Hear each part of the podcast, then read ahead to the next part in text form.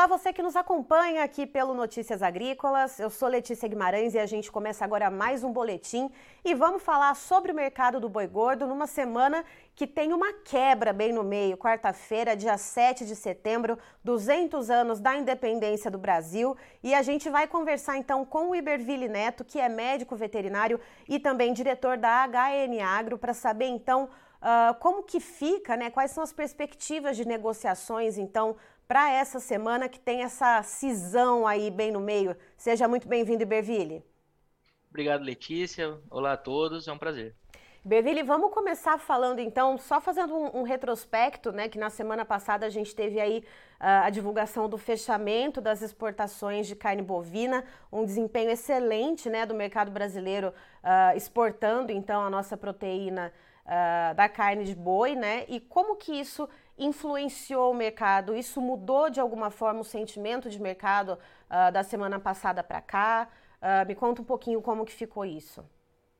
Isso, Letícia, esse recorde de 203 mil toneladas, né, superando é, o recorde anterior que tinha sido setembro do ano passado, na casa é, de 187 mil toneladas, salvo engano.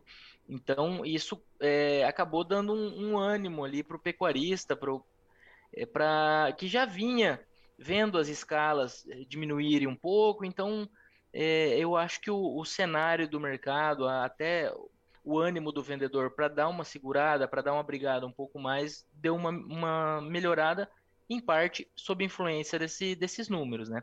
A gente tem aí, nos primeiros oito meses de, de 2022, um aumento de 20% de volume, 46% da receita de receita em dólares, 40 em reais.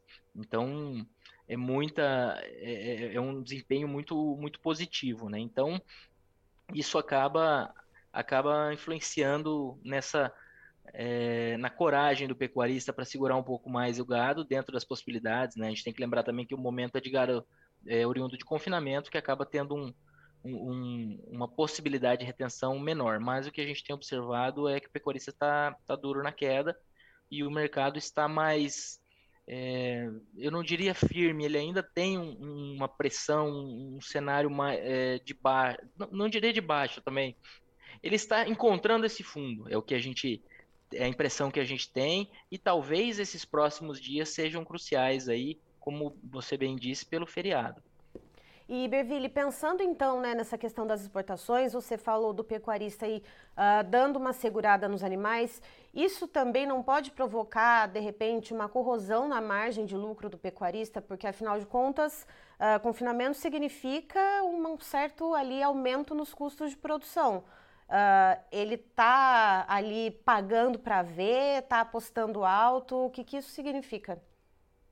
Isso, Letícia. Quando a gente fala de, de retenção, a gente está pensando principalmente naquele pecuarista que está com um, uma parcela maior do gado, do gado não, uma parcela maior da nutrição também usando um, uma palhada, uma que seria um, um semi-confinamento, né? Uhum. Ou dentro do confinamento, aí realmente são 20 reais por dia, números redondos aqui, que se adicionam de custo. Aí eh, tem que ver esse ganho que tende a ficar menor, pelo menos o ganho de peso vivo, mais ao final do confinamento, aí tem que ser analisado já, os confinamentos já, hoje em dia já estão naquele nível de, de analisar o rendimento desse ganho, e, e os estudos têm demonstrado que, que essa, essa diminuição de peso, de ganho de peso diário, ela não é não ocorre na mesma medida para o ganho de peso de carcaça que está sendo depositado. Claro que aqui a gente está entrando numa parte técnica que não, não é isso que influencia o mercado, mas é, é, o pecuarista ele, ele tem esse custo, essa, essa diminuição de viabilidade na reta final do coxo, uhum. mas alguns estudos mais recentes têm, têm mostrado que ainda dá para levar um pouco mais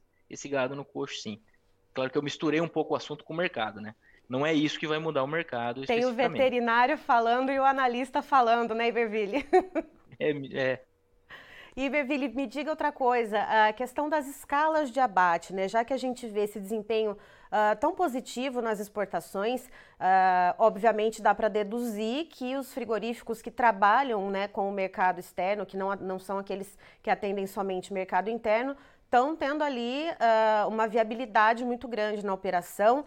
E aí, se a gente coloca junto com aqueles frigoríficos que atendem interno e externo ou só interno, Uh, como que fica a linha de escala de abate? Porque a gente viu algumas semanas atrás aquelas escalas insanamente alongadas, né? E como que tem, tem ficado agora nos últimos dias?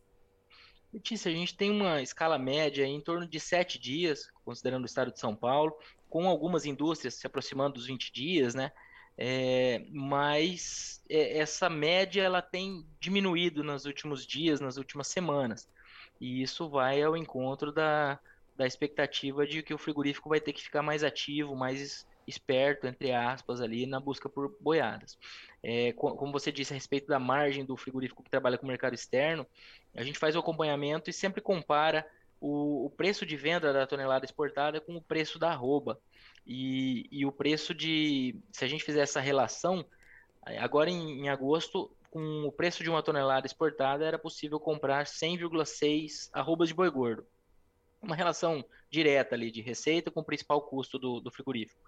É, nos dois últimos meses essa relação foi ainda melhor, de 108 arrobas, mas desde novembro de 2021, salvo esses dois meses ainda melhores, a gente está no melhor patamar. Então, é, a, a, queda do boi gordo, ela, ela trouxe arroba aí para patamar próximo de 60 a 61 dólares, que chegou ali no começo do ano, em março, abril, a 69, 70 dólares por, por arroba.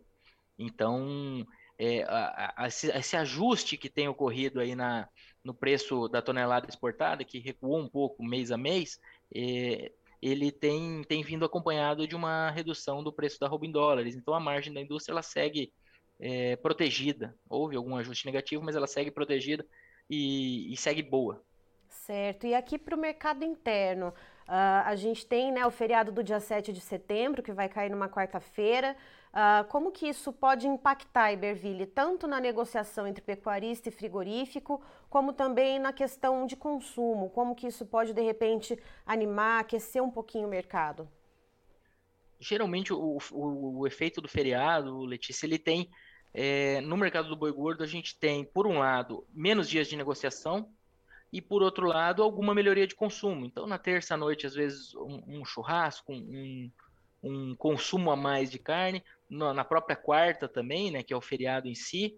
A quarta, essa quarta vai ser meio meio tumultuada, então a gente tem que ver quem estiver em casa, né? É, eu acho que muita gente não vai estar em casa também, mas a expectativa é de que isso melhore o consumo. É, do lado da, da, da negociação de gado, é o melhor dia, o dia mais movimentado costuma ser o meio da semana. Então, de terça a quinta ali são os dias nos quais ocorrem o maior volume de negócios. É, e aí a gente tem é, um dia menos no meio da semana. Então, eu diria que, que isso pode ser um, um divisor de águas. Por quê? Porque nós temos quatro dias de, de abate nessa semana e um dia menos de negociação, mas possivelmente é, impactando muito na terça e na quinta. E segunda e sexta já são mais parados, ainda mais em um cenário brigado como tem sido atual.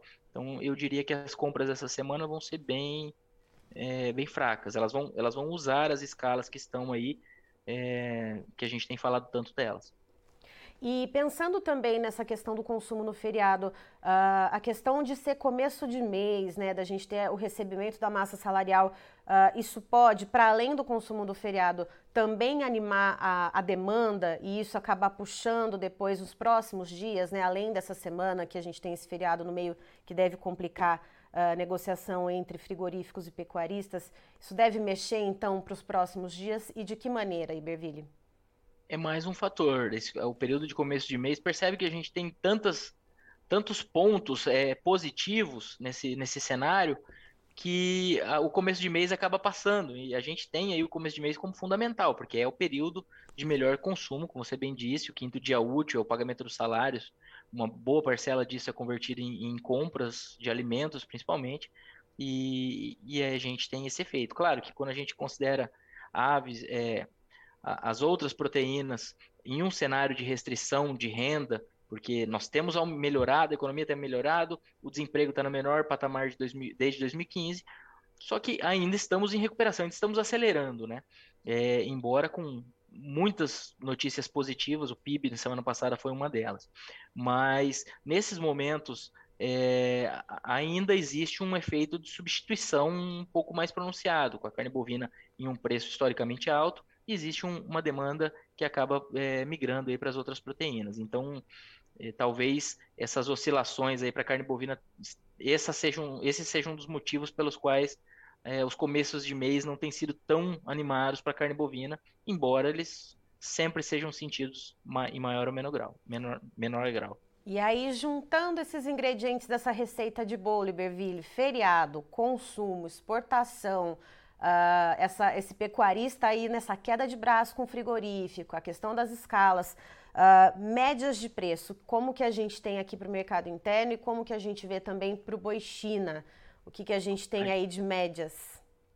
Considerando São Paulo, eu diria que 285, 290, pelo menos no no que a semana passada fechou dessa forma e hoje hoje está um dia ainda é, negociação, um teste, né, um, um, uma conversa inicial. É difícil o negócio ser fechado na segunda cedo, mas eu diria que 285, é, 290 para um para um gado comum, né, o que seria é, que não atende o requisito de idade China e na casa dos 300 para o gado China certo. Iberville, muito obrigada pela sua participação aqui com a gente no Notícias Agrícolas. Você é, claro, sempre muito bem-vindo aqui conosco. Muito obrigado, Letícia. Um abraço a todos, é um prazer. Estivemos aqui, portanto, com o Iberville Neto, que é médico veterinário e também diretor da HN Agro, nos trazendo então informações a respeito do mercado do boi para essa semana, que é uma semana que vai ter uma quebra aí justo na quarta-feira, um período aí de meio de semana, que é quando os frigoríficos aceleram um pouco mais as negociações para o mercado, então, da pecuária. Então, segundo o Iberville, esse feriado do 7 de setembro, que cai na quarta-feira, uh, pode dificultar um pouco as negociações, deixar aí essa, essa negociação entre pecuarista e frigorífico um pouco mais lenta, um pouco mais complicada, mas ao mesmo tempo a gente tem também um sentimento de mercado um pouco mais otimista, já que no mês de agosto a gente fechou com exportações recorde para carne bovina. Uh, temos também agora no começo do mês a entrada da massa salarial, o feriado, justamente, que pode uh, dar uma aquecida na demanda, apesar dos patamares do preço da carne bovina estarem altos aqui no mercado interno, uh, o feriado acaba trazendo ali as reuniões familiares, um churrasquinho ali, um churrasquinho lá. Então, isso pode melhorar sim o consumo. Temos toda essa esses ingredientes que envolvem uh, o mercado do boi e também a questão das escalas. Agora, então, uh, segundo o Iberville, do, diferente do que a gente viu há algumas semanas, das escalas extremamente alongadas, segundo ele, as escalas vêm diminuindo um pouquinho, estão chegando perto de um patamar de uma normalidade, em torno aí de sete dias. Alguns frigoríficos pontualmente, segundo ele, com escalas de até 20 dias, mas segundo ele, a maioria numa média aí de sete dias, o que mostra que o mercado vem tentando encontrar um piso ali para a arroba do boi gordo, que de acordo com ele na semana, na semana passada, então fechou aqui para o estado de São Paulo em patamar de, de 285 a 290 reais a arroba e boi China em torno de 300 reais a arroba. Uh, isso referente então ao fechamento da semana passada, já que a gente está ainda começando essa segunda-feira, não tem muitas negociações sendo efetuadas no começo dessa segunda, ainda está muito em conversação, segundo Iberville, então a se conferir o que, que vai acontecer com esse mercado durante a semana, mas fato é que, segundo ele, esse feriado no meio da semana pode sim ajudar no consumo lá na ponta final, mas dificultar a negociação ali, as compras por, por parte dos frigoríficos. Christian, por favor, coloca os preços na tela para mim. Vamos lá então, arroba do Boi Gordo, referência B3, a Bolsa Brasileira. Uh, em outubro de 2022, o contrato então está valendo R$ 309,05 centavos, uma queda de 0,61%. Contrato de novembro de 2022, uma queda de 0,51%, valendo R$ 314,90. Para dezembro de 2022, o vencimento uh, tem um recuo de 0,32%, custando 316 reais. Para janeiro de 2023, ainda sem referência. E quando a gente olha então para o CPEA, né, para referência aqui para o estado de São Paulo, e essa referência uh, é da semana passada, da sexta-feira, já que o CPEA sempre disponibiliza as informações no final do dia, então Uh, a referência para hoje a gente vai ter mais no final da tarde, mas então a referência para o CPE é uma queda de 1,43%, valendo R$ 310,25. Encerro por aqui, daqui a pouquinho tem mais informações para você. Notícias Agrícolas 25 anos ao lado do produtor rural. Se inscreva em nossas mídias sociais. No Facebook, Notícias Agrícolas. No Instagram, arroba Notícias Agrícolas. E em nosso Twitter, arroba Norteagri. E para não perder nenhum vídeo, não se esqueça de nos acompanhar no YouTube e na Twitch, Notícias Agrícolas Oficial.